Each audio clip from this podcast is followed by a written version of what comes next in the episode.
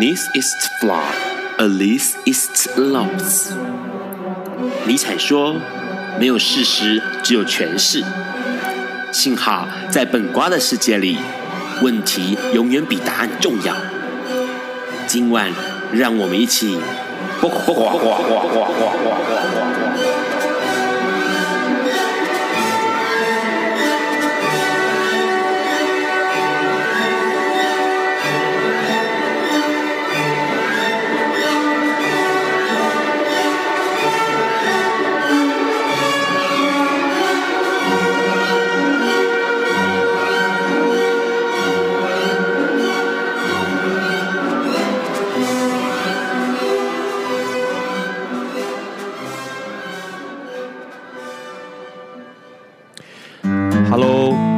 是二零一六年三月十七日，礼拜四，现在是晚上九点钟。你所收听到的是播瓜笨瓜秀 Live 直播。哦，今天 Ron 的声音有点闷闷的哦，为什么？因为 Ron 感冒了啦。最近很多人感冒啊，然后新闻上面常常看到会有人得什么 A 型流感啊，这一些啊要小心哈。天气变化很大，前两天还热得像夏天，现在又变像冬天。然后现在有什么白天热，晚上冷，所以大家一定要注意身体健康。好，今天一样让先带来几个新闻，让大家了解一下最近发生什么事情。在三月十五号的时候呢，有一个哎，这个新闻看起来真的是让人很生气哦。美国科罗拉多州的牧师凯文史旺森，哎，他居然说这个。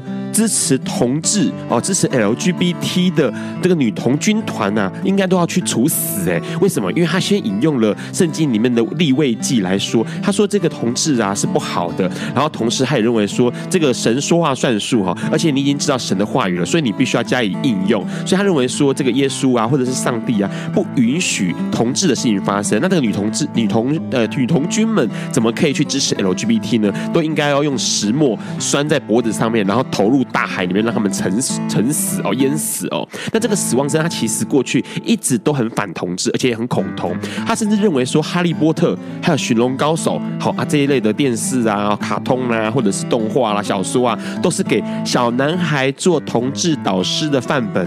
然后同时还认为《冰雪奇缘》里面呢是在讲女同志的故事。哎，哦，这史旺森的想象力太丰富了。我觉得啊，哈，如果是真的会这样子的话，那我们哎。不如我试试看看一下异性恋的电影会不会变得异性恋好了。好，除了史旺森之外呢，还有一个新闻，我觉得这个新闻其实也蛮瞎的哦。就是有一个朋友，那他在同志网站上面，台湾哦哈，在同志网站上面呢放了一个呃裸露自己性器官的照片，然后呢他就写说这个摸不到屌，只能玩后面的标题，让很多的朋友过来这个点阅欣赏。可是呢，警方却把他这个遗呃这个照片呢拍拍下来，然后同时送交这个地检让这个检察官判定说，哎，这个人是妨害风化罪。但是问题是，其实说实在话。这些网站会看的就是会看，不会看的就是不会看。虽然检察官认为说这个网站是不需要做登录，好，不需要做会员登录就可以看到图片的，那所以他有妨害风化之嫌。但是问题是奇怪嘞，异性恋怎么会想要平时没事去看那些网站呢？所以这个新闻也让让想起来早前早年前在二零零六、二零零七那个年代哦，很多警察会在网络上面做一些这种哎到处逮捕人的这个事情哦。那这件事情其实值得大家去思考的。那除了这个。之外呢，其实有一件蛮好玩的事情，是比较正面一点的了，就是有关婚礼了。每年的六月十八日呢，六月这个中旬的时候呢，台北市会举行联合婚礼。那今年当然也不例外哦。这次的六月十八号的联合婚礼里面呢，大家都希望说，同台北市政府就希望说，能够同志伴侣也适用，然后也可以来参加。那这个报名时间是从二月呃三月二十八到四月一号，你都可以做报名。如果想要跟另外一半在这个联合婚礼呢，哎，这个晒恩爱哈，放闪的话，都是没问题。的，然后这次的送礼物还送蛮蛮多的哦，可以送什么空气清新剂啊，哦吸尘器啊，电锅啊这些的。好，除了这个新闻之外呢，接下来要讲个新闻，其实是之前就有提过的，就是我们呃同志伴侣登记了之后，其实并不能够做医疗上面的一些签署或者是一些呃相关的福利。但是问题是，现在有一个情况，就是上次有提到那个医院已经开始要去督促这件事情，那同时也发布了一件事情，就是希望能够每个医院把这个同志可以做医疗监督这个事情，能够纳入。医院的评鉴评鉴里面考核里面去。但是民进党中央党部妇女发展主任呢林静怡，他就认为说这件事情其实不太妥，因为其实医院可能会因为这样子的关系，因为评比嘛要争取那个评比的好分数，所以就变相的用这种比较是呃强迫的，或者是说比较是那种例如让大家可上下相交贼哈这种表演式的方式来增加他们的业绩量。这件事情到底要该该怎么处理，或者是该怎么样让它有一个比比较好的发展？其实每一个人都可以去关心这个消息。除了这个之外，在今天下午的时候，三月十七号，今天下午四点的时候，有个新消息发布喽。因为法国制药厂宣布了一件事情，就是他们公司抗 HIV 的候选疫苗已经完成了人体第二阶段的人体试验了，而且必目前就可以进入到第三阶段，然后有希望在二零一八年下半年能够上市。这个疫苗很特别，因为里面的实验做到就是呃一些小。HIV 感染者，也就是帕斯提朋友们，即使中断了鸡尾酒疗法，使用这个疫苗也有办法可以让。体内血液中的病毒数量变少，所以这个事情其实是值得期待的。它有可能未来可以让更多的相关 HIV 的呃疫苗或者是相关的药剂能够成为一个新的曙光。那当然提到了 HIV，提到了艾滋，有一个计划是这个同志咨询热线正在进行的计划，让我觉得相当有趣，而且值得大家关注一下。这是在 Flying V 上面哦。台湾同志咨询热线呢，他们发起了一个活动，叫做“转角遇到爱”全台艾滋零距离巡回计划。其实过去，呃，这个艾滋在同志咨询热线里面一直以来都一直有在拍短片宣导相关艾滋议题，从二零一零年就开始拍拍片了。那这一次计划目。筹募这个四十万，四十万用来拍一部相关艾滋去污名的影片。那当然，他们请到了，哎，这是很大牌哦，我觉得是是是很重量级的金钟奖最佳编剧来做这个影片的编剧，然后同时希望能够在未来播放这个影片，让大家能够更了解艾滋朋友们的想法，更了解艾滋社群的想法。这件事情其实值得期待，而且大家不不妨上去看一下哦，Flying V 上面。那个活动名称叫做“转角遇到爱”，很好查。那现在目前他们已经累积完成度到了百分之六十五点八。相当于二十六万的资金了，那目标是四十万嘛，还有三十七天的时间，希望大家能够哎不嫌少，不管多少钱都不嫌少，能够上网去帮忙一下这个计划的推动。好了，今天的呃新闻大概到这个部分，那接下来呢，待会我们就要邀请我们的特别来宾跟我们聊一聊，其实他今天跟某一则新闻也蛮有关系的。那在这个之余呢，我们还要听一下以色列首位女总理在今天就任。在这个之前，我们先听萧敬腾好听的。阿飞的小蝴蝶。有一天，亚里斯多德在河边洗脚，他看了看身边的学生，将脚抽出水面，再踏入河中，说：“此水已非前水。”另一位古希腊哲学家赫拉克利特也说：“人不能两次踏入同一条河中，因为无论是这条河或这个人，都已经不同。”就如同历史上的今天，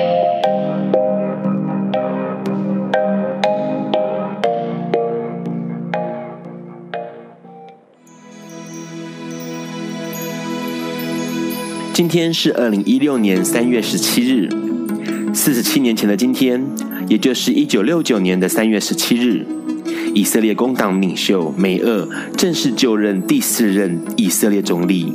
成为以色列第一位女性总理，也是世界上第三位女总理。古尔达梅厄，世人称她为梅厄夫人或梅雅夫人，是以色列开国元老之一，曾担任过劳工部长与外交部长。大家熟悉用来称呼柴契尔的“铁娘子”称号，最初其实是用来尊称梅厄夫人的。梅厄八岁就跟着家人移民到美国。年仅十多岁的他，就曾在学校为同学们的课本费用成功举行了募捐活动。十四岁毕业时，他担任学生代表致辞。令人惊讶的是，最初入学时，梅厄是完全不懂英文的。毕业后，他的母亲希望他赶快结婚，别再继续念书，但梅厄拒绝了。他自己买了车票，远离家乡，前往科罗拉多州。在那里，他第一次接触到文学、妇女投票权、工会制度以及锡安主义。梅厄在自传中就提到，在丹佛的那段时间，奠定了对自己的信念与对未来的想象。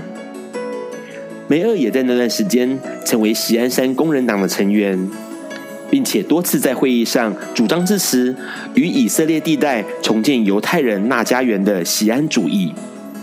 十九岁那年，梅厄和男友的结婚计划被第一次世界大战打乱，因此梅厄更积极投入锡安山工人党的活动。那段时间，意外发现了自己怀孕，但当时梅厄认为工会的活动比自己的孩子更重要，因此选择了人工流产。一九二一那一年，梅厄二十三岁，因为他卓越的领导能力，让他被选为代表基布兹出席以色列总工会的人选。七年后，他当选工作妇女理事会书记，后来更代表以色列出使美国。一九六九年，以色列第三任总理艾希科尔逝世，梅厄以七十一岁高龄接任总理。梅厄曾说过一句名言：“当阿拉伯人爱自己的孩子胜过憎恨我们时，和平才会降临。”面对常年受阿拉伯国家追杀的以色列，许多人告诉梅厄：“领袖真的是千秋，不要在意一时。”但梅厄用回顾历史是最容易的，难的是做决定的人当下的感受。这句话驳斥了那些人。在梅厄的观念中，什么是千秋？什么是历史？千秋或历史是无数的旦夕所组成的，而这些旦夕正是当前国人感受最切身的事。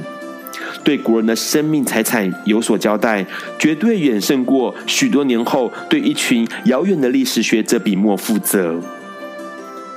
梅厄过去工党的背景，让他苦民所苦，痛民所痛，因此才能自以色列第一任总理古里安口中赢得内阁中最好的人的盛誉，也成为后来许多国家领袖所效法的对象。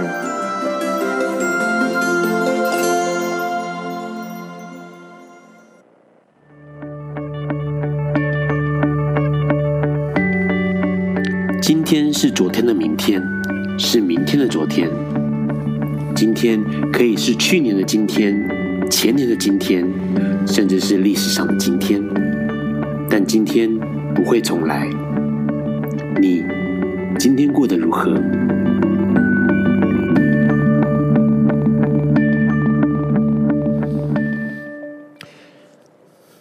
？Hello，Hello，各位听众，欢迎回到。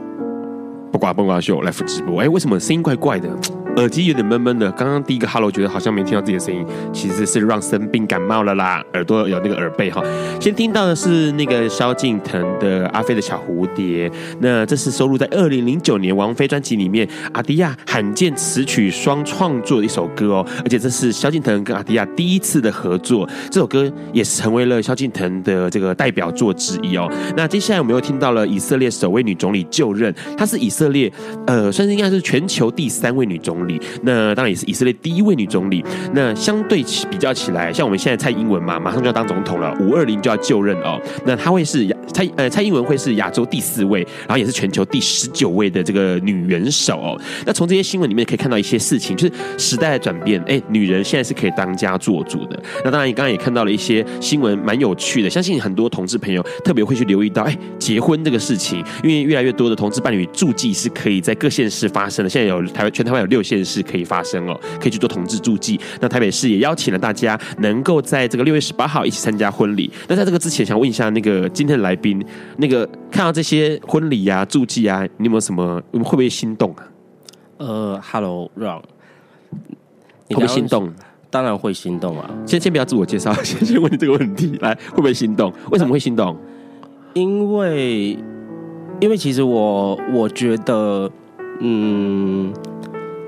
我觉得异性恋可以结婚，那为什么同性恋不能结婚？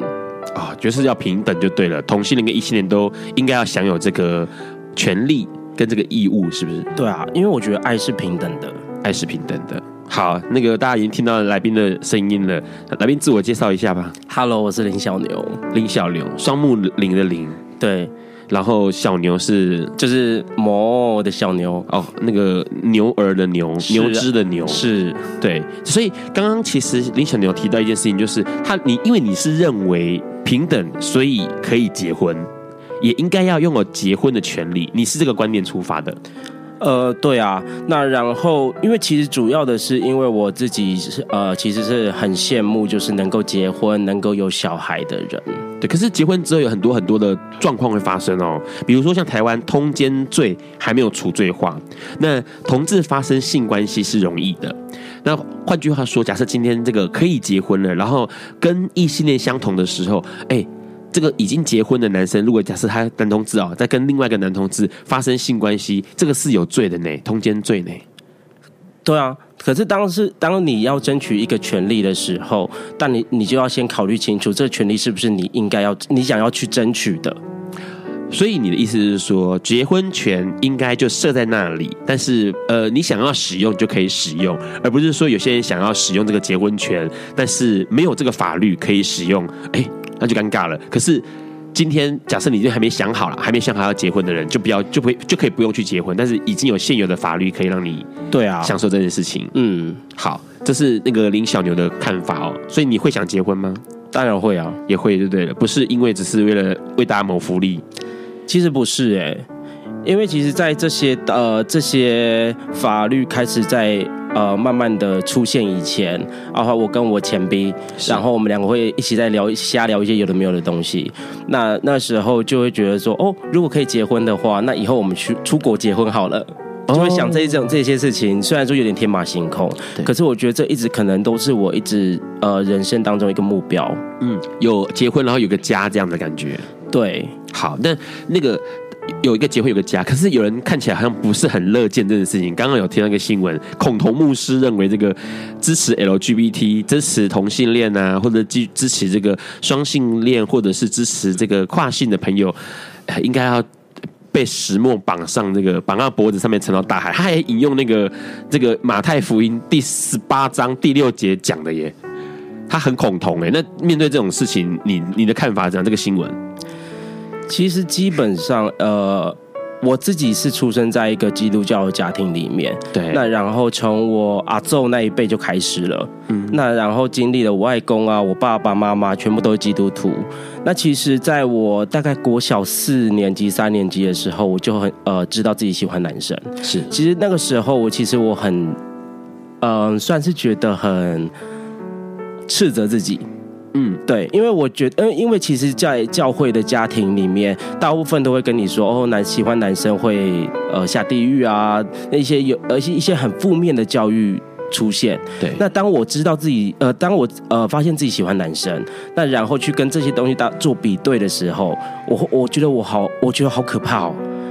我什么事情都没有做，我只是喜欢男生而已。我甚至那个时候连性行为都。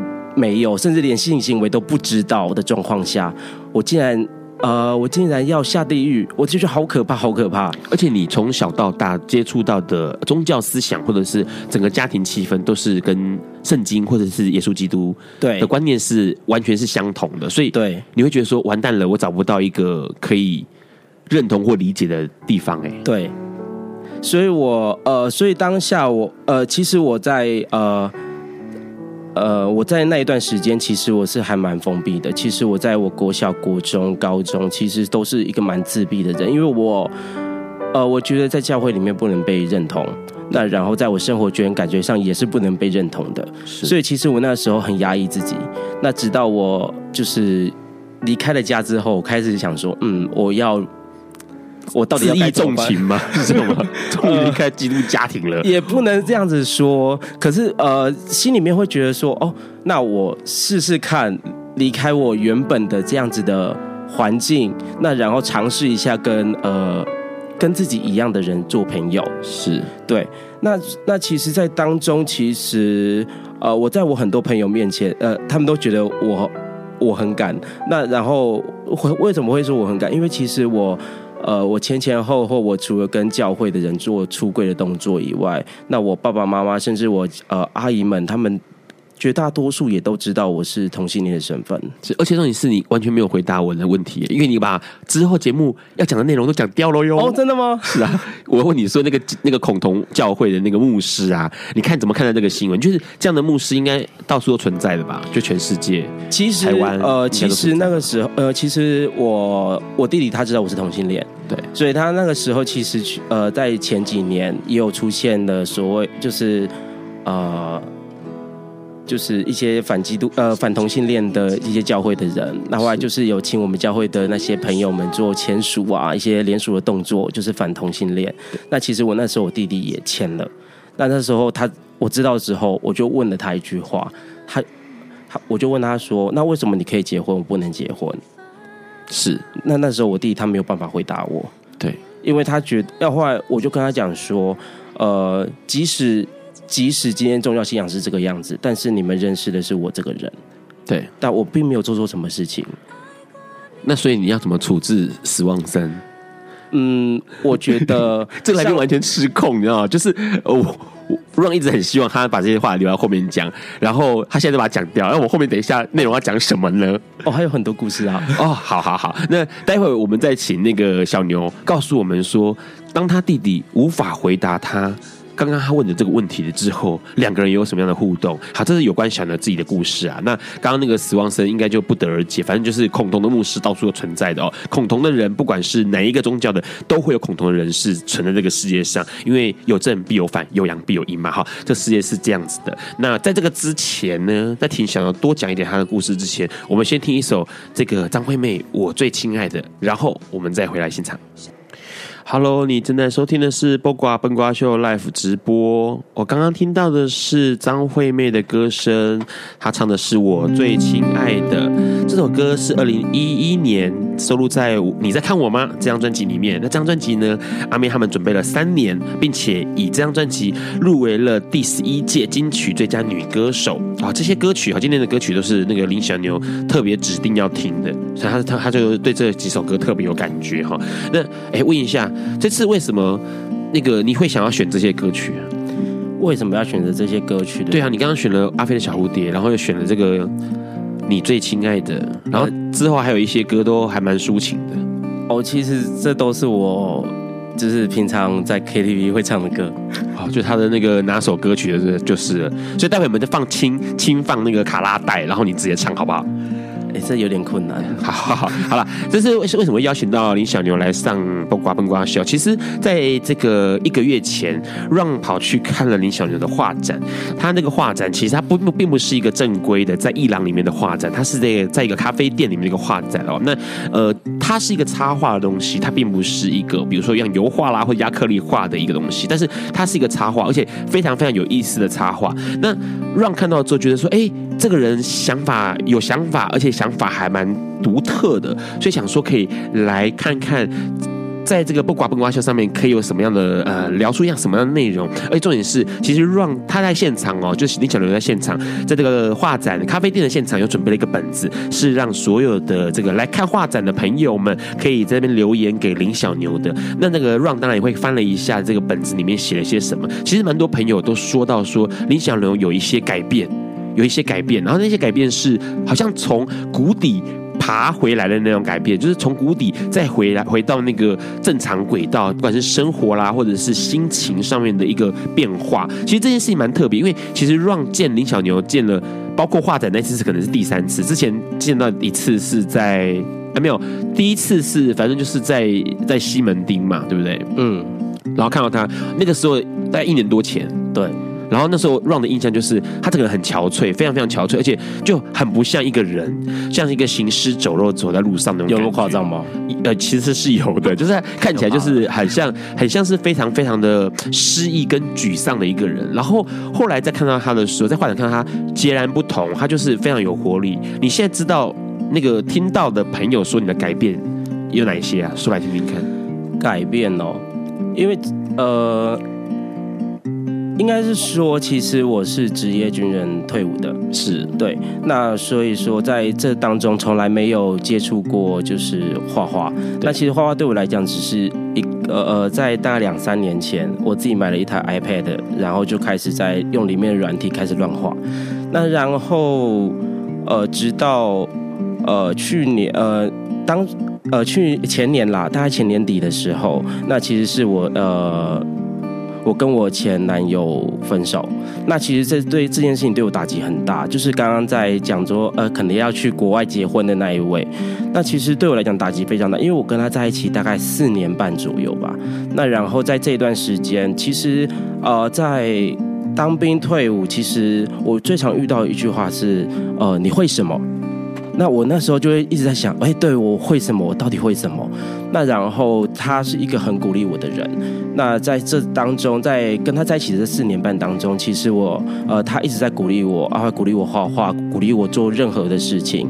那其实对我来讲是一件很开心的事情，我每天都很开心。那直到有一天，他突然跟我讲说，哎，我们就当朋友吧。哦，完全没有理由的就说当朋友这样。呃，或许有一些理由，但是。但是我觉得这些东西都是自己猜的，那我觉得也不需要特别去说。那其实那一阵子你那个时候看到我的时候，应该是属于这个状这个状况，所以我那个时候可能就觉得，哎，在我人生当中很像失去了很多目标，或者是失去失去了一个在后面鼓励我的人，是对，所以我那个时候还蛮低潮的。那然后去年又经历了一些像公司倒闭啊，或者是呃，去年我呃我去年至少去了三次。急诊室吧，那可能就是因为身体的状况不好。是，那然后，呃，我一直处于就是很自怨自艾的状况，那每天都过得很不开心，那甚至呃有去看心理医生。对，那直到今年的时候，我告诉自己一句话，就是呃无论如何，我今年一定要过得比去年好。对，对我觉得当我当我告诉自己这句话的时候，我开始呃。我觉得开始是那些失去的东西慢慢的回来，那然后就开始一直在创作，一直在想一些我去年呃什么事情让我不开心，但是我今年有一些其他的想法去诠释这些东西，所以这些东西就变成是画画的，可能是画画的一些想法，对，这样说对吗？对不对？呃，算是。因为我觉得，呃，有些东西可能，呃，因为其实很多人在里面留言说，啊、呃，我画的一些东西蛮有趣的，那或者是他们会觉得有些在讽刺一些我看到的东西。对，那那些东西其实，呃，在我，呃，在我心里面已经有这些想法，那只是那个时候一直。呃，之前的一段时间一直都把它放在心里面，没有把它讲出来。那然后在我，我觉得在今年的时候，我告诉自己不要放弃的这一段时间里面，那然后我就呃有了一个头，那然后就开始把一些心里面的想法，那一些东西，甚至把、呃、可能工作或者是感情或者是信仰啊，或者等一些一些有的没有的东西，然后我就开始。想到什么画什么，想到什么画什么，那然后就画出来，然后就展览了。是，而且重点是，其实你没有学过画画。其实，呃，对，正确来说，应该是我小时候很爱画画，就是涂鸦。对对对，但是啊、呃，爸爸妈妈就觉得说，哦，画画没前途。对，所以我就没有再做画画的。那直到大概三年前，那开始就是刚刚讲的，有买了一台 iPad Mini 嘛，是。那开始从 iPad Mini 上面做一些小小的涂鸦的创作，然后一直到呃开始有在摸绘图软体，然后到现在就是哦，现在到现在偶尔会去呃画亚克力颜料啊，或者是。自己在画一些其他的东西，那其实对我来讲，就是每当我在尝试新的东西的时候，我可以我自己就觉得，哎，很像有一点点长大了。是，对，所以其实呃，不可否认，就是说经历了某一些，刚刚说到情场上面的失意，然后这个职场上面的呃莫名其妙公司倒闭这件事情，我觉得很很可怕，因为不是你自己个人因素，然后公司就消失，然后你生活经济顿时就。只能摆放，就是停摆这样子。对啊，因为其实像呃，其实像刚出社会的呃青年嘛，其实说实在的，你在台北又要工作啊，又要住，对，那又要跟朋友出去，其实这是很可怕。而且你，而且那突然间老板什么话都没讲，然后就说：“哎，公司要收了。”是。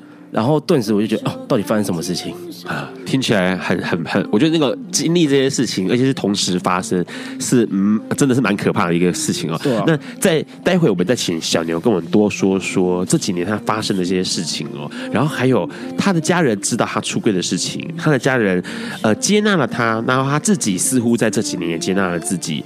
似乎小牛跟着他自己理想的那个心目中的林小牛一起飞翔了起来，所以他点了一首歌《凤飞飞的想要跟你飞》给所有的听众朋友。Hello，你现在正在收听的是《播瓜笨瓜秀》Live 直播。刚刚听到的是凤飞飞好听的歌声，是想要跟你飞。这是收录在二零零九年《想要跟你飞》专辑里面，是陈国华作曲的一首歌曲哦。那当然，内容讲的是凤飞飞她丧夫之后的。一个心情，那当然，Ron 点这首歌的时候，其实觉得说，那个小牛，他虽然在人生很失意的，不管是感情上面或者工作上面很失意，但是他似乎没有放弃掉某一些东西。那那个东西到底是，呃，也许是理念，或者是信仰，或者是什么，我不晓得。但是问题是，可以很确定的是，他没有放弃他自己，所以他跟着他自己的心往前走，然后就哎，似乎有一些改变了。刚刚你提到。有一些改变是朋友都看到了，那个我记得在本子上面有看到好多朋友说，哎，看到这一年你有一些变化，对不对？应该是这样子说了。之前很心，那个时候你心灰意冷到谷底的时候是什么样的想法？那个时候哦，其实真的是觉得，嗯。以前我我以前我会遇到一些呃，可能想要自杀或者是想要很失意的人，他们的一些想法。那时候我觉得我那个时候幸福的时候，我会跟别人说：不要想不开呀，你怎么会这个样子呢？对。那可是当我自己接受到这些很不如意的事情的时候，我那个时候我记得，呃，失业之后大概那时候快呃算是八九月，那时候算满年底找不到工作，我身我全身上下。那个时候花到十月底、十一月的时候，我是全身上下在缴完房租之后，我可能只剩下几千块可以活了。是去年的事情，去年的事情。嗯。那然后我，我那时候非常焦虑，非常非常觉得很可怕。然后，然后呃，那个时候我甚至也有想过要轻生的念头。我就觉得到底发生什么事情？因为我这个人又是比较属于。呃，爱面子、厚脸皮，呃，不是不是，脸皮比较薄的人，是，所以我根本我根本不会去跟别人说，哎，我我身上不够用了，哦，没办法去借钱，对，然后甚至我跟我家里面的人通电话也都是，哦，过得很好啊，不用担心，是，可是其实那个时候我已经觉得到了绝路了，可是可是我觉得没有放弃的原因是因为我觉得，即使我有这样子的负面的想法，但是我一直觉得，呃，只要我撑过去就没事了。那也很刚刚好的就是呃，我现在公司的同事，然后他那个时候呃，突然间打电话，他刚好那个时候有些案子有问题，突然间打电话问我说能不能去那边打工，是。然后我就觉得哦好，马上马上答应，然后马上去打工，马上去赚钱，然后就一直就是赚赚到赚到现在。所以其实说实在话，因为其实蛮多 HIV 感染的朋友，帕斯提朋友们会有呃，一定都会有遇到万念俱灰的情况，然后很多同志朋友一定也会遇过万念俱灰的情况。但是听小牛林小牛的这个过去的经历，似乎。没没有什么事情过不了的哈，就是说我只要忍得住，然后挨过，挨过就有了。虽然那个时候当然当然，嗯，说的想法都是负面的啦，那别人的劝告当然也是不会听的。但是似乎有一个东西可以，好，你只要撑过去就会有。对啊，在那个之前，因为其实刚刚有提到小牛一开始有讲到说他正跟家里面的人哦是出柜的状况，那。你出柜状况也也有遇到那个万念俱灰吗？相信很多听众朋友是有这种情况的。呃，其实，呃，其实最一开始我的第一个这个出柜对象呢，呃，是我教会的姐姐们，是是 是告诫室里面吗？也不是，因为那个时候是我在呃读书的时候，然后交呃交了男朋友。那那时候是几岁？那个时候大概十九岁、二十岁左右。OK，好。对，那那那个时候就是因为其实我我很喜欢小朋友，所以那个时候恋童吗？啊，不是，是那种 很很喜欢，就是小朋友在我面前跑来跑去啊啊，误会啊，呃，太吵了，我会揍他。对，那所以那个时候时常被教会邀请去，就是带儿童夏令营啊、冬令冬令营之类的这些活动。那那个时候，呃，刚好是我有一任男朋友，那然后他那个时候哦很热烈在追我，然后把我追到手之后，过了一个月，然后突然打电话跟我说：“哎，宝贝，嗯，我想我们还是当朋友就好了。”我那时候问他说：“哎，为什么？”所以大家都跟你分手，都是直接跟你讲说当朋友就好，就这样。诶，其实我有问他为什么，他有跟我讲为什么？为什么？他那时候是跟我讲说，其实呃，只是因为跟学校的一些学长们，就是在在赌谁先追到你啊，这是这种这种那么奇怪的，这不是小孩子在玩游游戏吗？而且，所以我当下很残忍呢。我当下就觉得我被耍了。对，那然后我那一阵子，我就觉得说，哦。因为其实那个时候的那一任男朋友他也是基督徒，是，所以我那个时候就觉得，一开始我就觉得说，哦，大家都是基督徒的话，应应该可以比较有个品质保证那种感是概念的跟感觉。谁知道跟他在一起一个多月，然后就说，哦，其实我们是在赌博，看谁先追到你。是，但但是赌的内容我不知道啊。那那阵子我在带教会的一些小朋友的时候，那些教会的。大哥哥大姐姐们都觉得我很奇怪，怎么会就是哎小朋友出现的时候我很开心，然后带动唱啊，然后呃讲故事给他们听啊，举办很多活动啊，那小朋友都每个人都扒到我身上，就是要抱抱。那可是只要小朋友一离开的时候，我就整个人都就是。啊、um，荡下来，然后每个人都不敢跟我讲话，是，然后我就被教会的那些姐姐们带到一个小房间里面，哎呦，拷问，对，哎对，嗯，然后他们就问我说，到底发生什么事情？那然后我那时候其实我很紧张，我那时候跟他们讲说，呃，其实其实我讲出来是什么样的原因，对我来讲是小事情，但是我比较担心的是，当你们呃听到我的这些。呃，听到我讲的内容之后，你们其实是会反反对我，甚至是会讨厌我的。是，但那个时候他们就是没关系，我们爱你，你跟我讲。那然后我那时候就说，哦，其实我是同性恋。那然后跟我呃男朋友刚分手。是啊，然后再就是，我觉得我的存在不应该在基督教家的社会里面出现。是。那然后他们听完之后的第一句话就说。哦，不过就是跟男朋友分手嘛。是，然后我就很惊讶，就说你们不是很讨厌？他说，可是我们觉得你就是我爱的一个弟弟。那然后我相信今天，呃，我们爱你，那上帝、耶稣他们也会爱你。所以其实我当下听到这些话之后，我觉得我把我十多年来的一个包袱把它放下来了。是因为你十多年来一直在担心这个事情。对，担心有一天那个要是不要康或者怎么样之类，大家会讨厌你，或者教会会，你一直相信的教会会讨厌你。对，啊，可是问题是你讲了之后，哎，安然度过。对，而且甚至甚至我在这次开画展，当时呃当时在那边的其中一一个姐姐，是她带着她的老公一起跑来咖啡厅看我的画展。是哦，我那时候。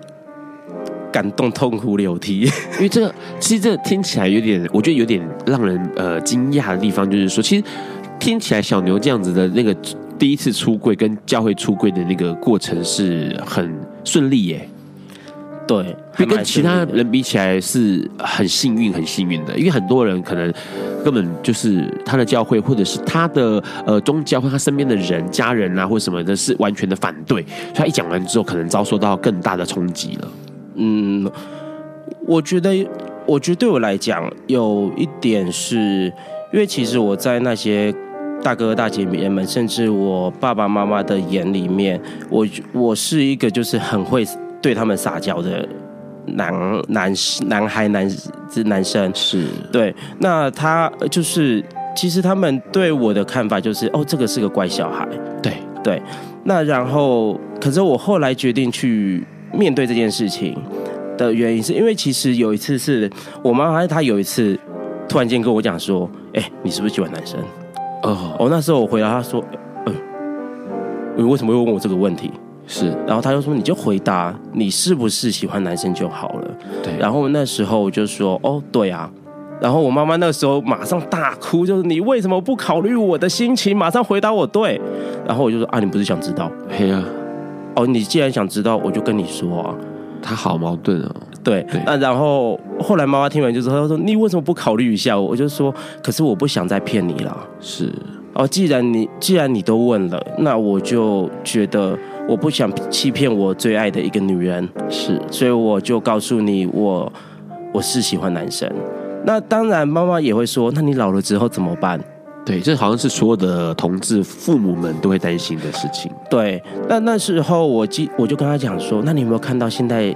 离婚率那么高，对，连正常的异性恋都会离婚的，那为什么还要再去设想？就是我以后没有人陪，是对啊。然后后来他怎么他的反应是？其实后来隔一天，其实我那一天已经打算就是把行李都收好，就是妈妈如果真的不想要我的话，我可以离开家没关系。是。可是我那时候我就出出门之后回家，然后我妈妈跟我讲的第一句话是：呃，吃饭了没？对其实我那个时候就突然就觉得啊、哦，我松了一口气，就觉得，呃，妈妈似乎没有那么的反对。然后直到隔一天，妈妈跟我两人就是单独相处的时候，她就说，嗯、呃，对于你昨天讲的事情，我不赞成，但是我也不反对。是，那你只要做好自己要做的事情，那不要伤害自己，不要伤害别人，啊、呃，注意自己的安全，这是妈妈想要的。是。所以他就是用默认的方式，用一种比较，我觉得应该是传统家庭的父母亲可能都会选用的方式是，好，就这样吧，他已经既成事实了，那我们就啊就这样啦，大家相安无事，然后同时注意好自己就好。对，甚至我们妈妈那个时候还跟我讲说，这件事情我绝对绝对不会跟你爸爸说，嗯哼，也不会跟任何的阿姨说，是对，然后后来。后来怎么搞到全家人都知道，所有人都知道了。后来其实就像哦，我刚刚讲的，因为其实我前任。对他其实那个在这四年当中，他只要我要回桃园，他就会开车载我回桃园。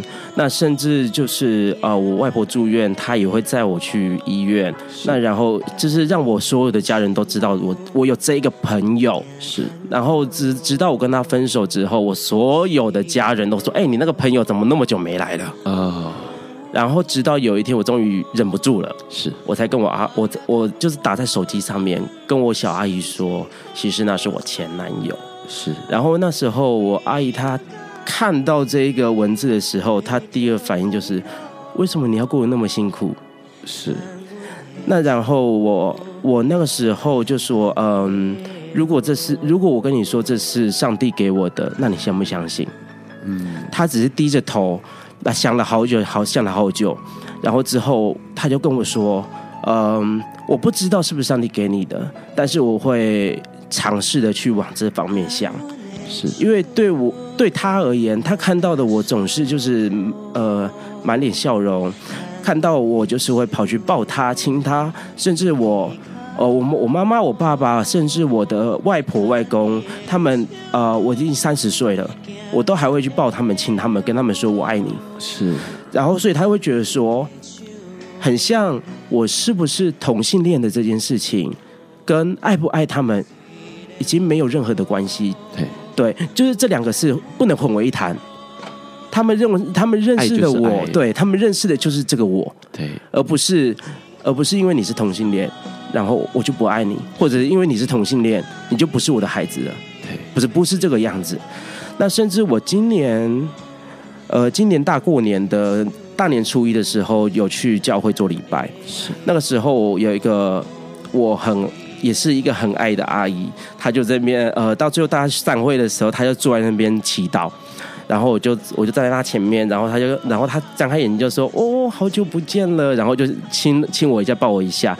然后我忘了那个时候聊到什么东西，然后我就偷偷跟他，呃，在他耳边讲说，因为哎，很像他又是又问到我前男友了。然后之后我就我想说，好，我要不要再面到面临到这个问题了？所以我在他耳朵讲了一句，就是呃，其实我喜欢男生。然后他听到之后，他马上看着我，眼眶红红，整个眼眶红着，然后看着我就说，爱不是罪。哦，他就直接告诉你，跟你讲说，爱不是罪，来面对这个问题。对，嗯，所以我觉我当下我觉得是有一种被释放的感觉，因为因为可以跟任何不认识的人说我是同性恋，我觉得这是一件很容易的事情。因为我觉得我认呃我认识我自己，我知道我自己的状况是对。但是对家人讲出这件事情的时候，我觉得我呃一直在想，甚至有鼓起勇气。那然后直到直到我愿意去面对。是。那我记得那个时候，其中有一个阿姨就跟我讲说：“呃，你认。”你希望我怎么样帮助你面对这个问题？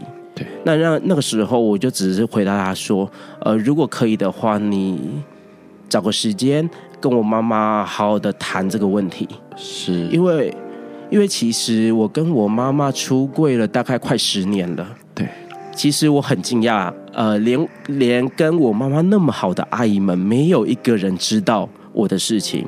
其实我妈妈她一个人。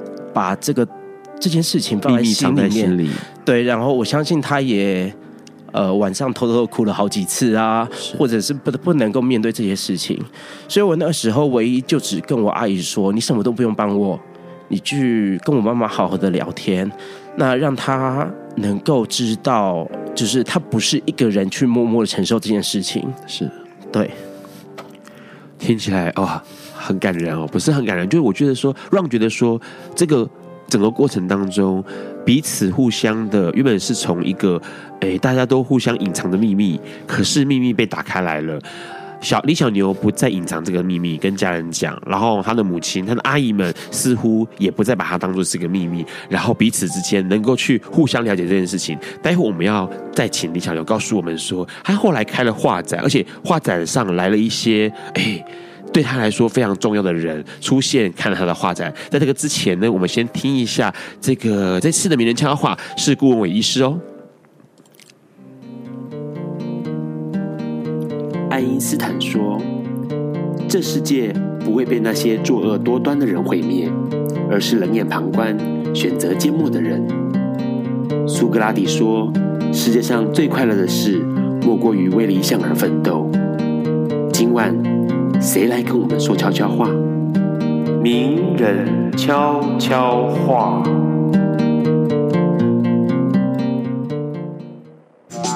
大家好，我是台北荣总的小顾医师。呃，很多病友都会跟我们说，他觉得他感染了 HIV 之后，他的人生就改变了，他就没有任何的权利可以再去爱其他人，他没有任何的权利可以再接受别人的爱。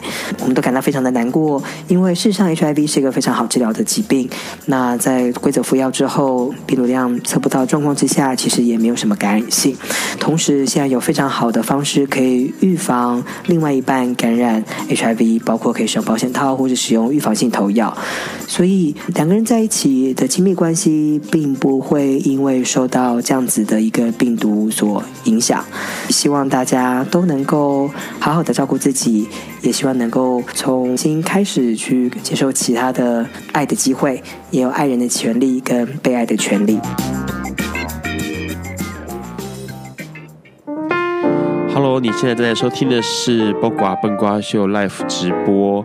好，刚刚在小李小牛说话的过程当中，我们隐约听到苏打绿《卡温内起舞》这首歌哦。刚刚其实是李小牛说到一件事情，就是他跟他的家人们出柜的过程，而且这出柜过程让听起来实在是很感人。因为而且重点是让觉得李小牛非常的幸运，因为很多人的出柜过程并不是这么顺利的，而且很多人出柜过程反而到最后面是哎腥风血雨的哦。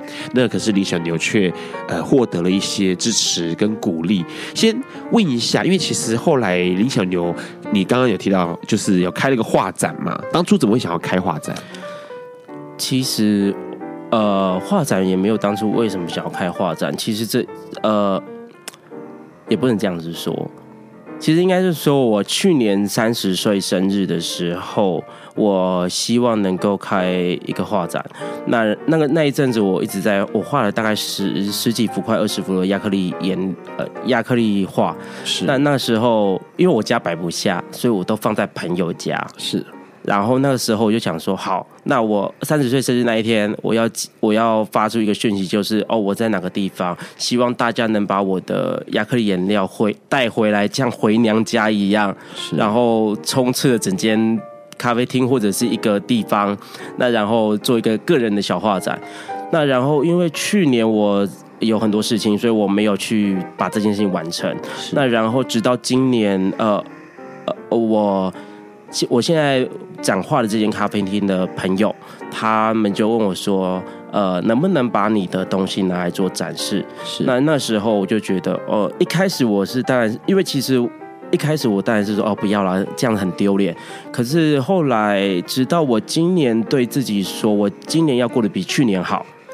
当我讲了这句话，当我想做这件事情的时候，我就觉得好，那我接受这件事情。是。所以我就开始去筹划，去要做什么东西，要要哪些东西展出，要用什么方式展出。那。只就把就稀里糊涂的就这些这个这件事情，从我从决定到开始怎么做，其实花不到一个月的时间就。就从什么东西都放上去了。对，让会这么问林小牛是有原因，是因为在林小牛的画展上面，因为开了画展，一个固定的地点，然后大家随时想要去看就去看，所以他有很多的朋友，很久不见的朋友，或者是像一些公司同事啦，哈，或者是像一些刚刚提到这个教会的某一位姐姐也跑来看画展了，好像还有那个家人也来看画展，对不对？呃，这件事情是我觉得哎还蛮感人的。其实呢，呃，其实是因为。呃，总统大选那一天嘛，我又回家，然后我就是我阿姨就问我说，就是就除了问我就是呃同性恋的这个问题以外，那然后我就顺便跟他讲说，哎，我下礼拜哎没有在，我再过一两个礼拜可呃要办我个人画展哦，然后我阿姨就我就说能不能够邀请你过去看啊？然后我阿姨就说哦好，没问题，我一定会去看，是然后。后来到当天的时候，我记得那一天很像是台北在下雪那一天。然后我一早一开启手机，就看到一堆人说下雪下雪了。我就想说哦，怎么会这样子？我就马上打电话回家。那跟我后来我爸爸他接起电话，我就说今天天气好冷，要多穿暖和。然后我爸就回我，就说哎，我们等一下就要见面啦。我说哦，为什么等一下要见面？他说我要跟你阿姨去看你的画展呢。哦，我那我我我当下其实我挂完电话之后，马上在床上大哭。哦，爸爸要来看画展。对。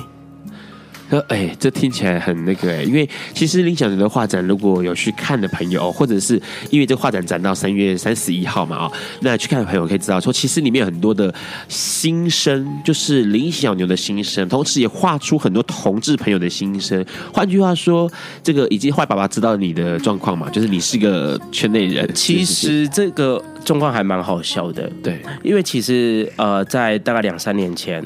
过年的时候，我爸都还跟我讲说：“哎、欸，怎么还不交女朋友？怎么知道带女朋友回家？”嗯、然后到了前年还去年我忘了，突然间我爸就什么话都没讲，然后我觉得有点诡异，然后我就问我弟弟说：“哎、欸，哦，没有，我也没有，我也没有问，我就说：哎、欸，今年还爸爸还蛮识相的，什么话都没讲。是，然后之后我弟就说：哦，因为你老爸知道你喜欢男生啦。我说 为什么？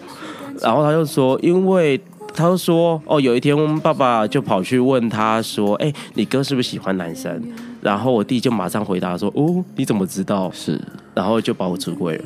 哦，OK。然后听说当下我爸爸只是听到之后就说：‘哦，笑，哦这样啊’，就笑一笑就离开了。是因为其实为什么 Ron 会觉得说，呃。理想的爸爸来看画展这件事情，让 Ron 觉得很动容，是因为其实某一些创作者，大部分的创作者在创作的过程当中，或做创作的作品里面，会展露自己的心声。那他的父亲出现了，透过那些画，然后看到林小牛的心声，可能看出他这几年过过得如何，是快乐的，是悲伤的，是难过的，或者是不如意的，这些东西都可以从作品里面看到。那他的父亲选择了。呃，从哪里哪里上来？呃，桃园，从桃园上来到台北来看，特别来看他的画展。那这个画展展出的地点也很特殊，因为它是一个算是一个同志友善的咖啡店。对对，那所以说变成说，他们家人要在这个环境里面看。呃，同志的儿子画可能是同志们的心声，OK，大家可能都觉得有感有感触的一些画作的内容，然后想法。这件事情其实等于是他的父亲选择了这种方式来接纳儿子是一个同志，这个比那个呃麦当劳写直接写说我接纳你要高招多了吧？你父亲比他高招吧？我爸超强，是为什么？因为其实。呃，你有三分钟可以讲。好，好，好啊。其实那一天，呃，那一天我很紧张，然后之后我也没有想到我爸是用什么样的心情跟态度过来的。是，然后可是他一进门，然后呢，我阿姨跟我弟马上坐到位置上面，就开始在点吃的喝的，他们就当做没事一样。可是那时候我爸他一进来之后的第一件事情是把我所有在一楼的画作都看过一遍。哦，对，那其实。呃，然后再，然后后来我就帮他们的安排在小阁楼那边做，那在这边看我在那边放的一些呃小手札那些东西，那直到呃，那还有就是哦一些朋友，然后他们有来，那然后我也都介绍给爸爸认识，然后我爸爸也都很开心，我没有想过我爸爸会开心的去面对这件事情，是对，那然后直，然后其实直到他们离开了之后。啊，我才把那一本，那我在在整理东西的时候，我才看到他其实有在留言，他其实有留言在那一个笔记本里面。那然后我爸爸大致上他讲的内容是说，呃，我看到了你的，呃，我看到你不一样的一面。那我也很开心能够参与到这些东西。那我也相信妈妈她也会支持你。哇！大家听到没有？李小牛爸爸说看到他的另外一面，同时他也相信妈妈会一直支持的李小牛。那他感动的那个已经无法说话。其实这件事情对很多人来说。啊，我就相信对很多同志朋友或者是 pastie 朋友来说，这是可遇不可求的，就是家人的接纳。然后那个接纳是百分之一百的接纳。从刚刚提小牛的对话里面就可以知道说，说他的父亲在一群同志的姐妹们的环绕下过得很开心，哎，是不是？所以这件事情其实可以看得出来说，有一些东西只要熬过了，呃，世界就会变得开朗而且不一样。如果想要看林小牛的画展，从今天开始到三月三十一号，前往台北市林森北路八十五巷十一号的 Number Eleven，也就是十一号咖啡店，就可以看到林小牛的画作。今天很高兴能够邀请林小牛来跟我们大家聊这件事情，而且，哎，时间很短，所以又必须要赶快结束。在这个之前呢，最后面几首，最后面一首歌是这个 Ron 要点给李小牛的，是彭佳慧的《喜欢两个人》这首歌。那下礼拜呢，会邀请到摄影师，哎，摄影家阿莫来上节目，告诉大家从他镜头后面看到的同志，看到的世界是什么样的世界。我们先说晚安喽，大家晚安，晚安。好了，拜拜，拜拜。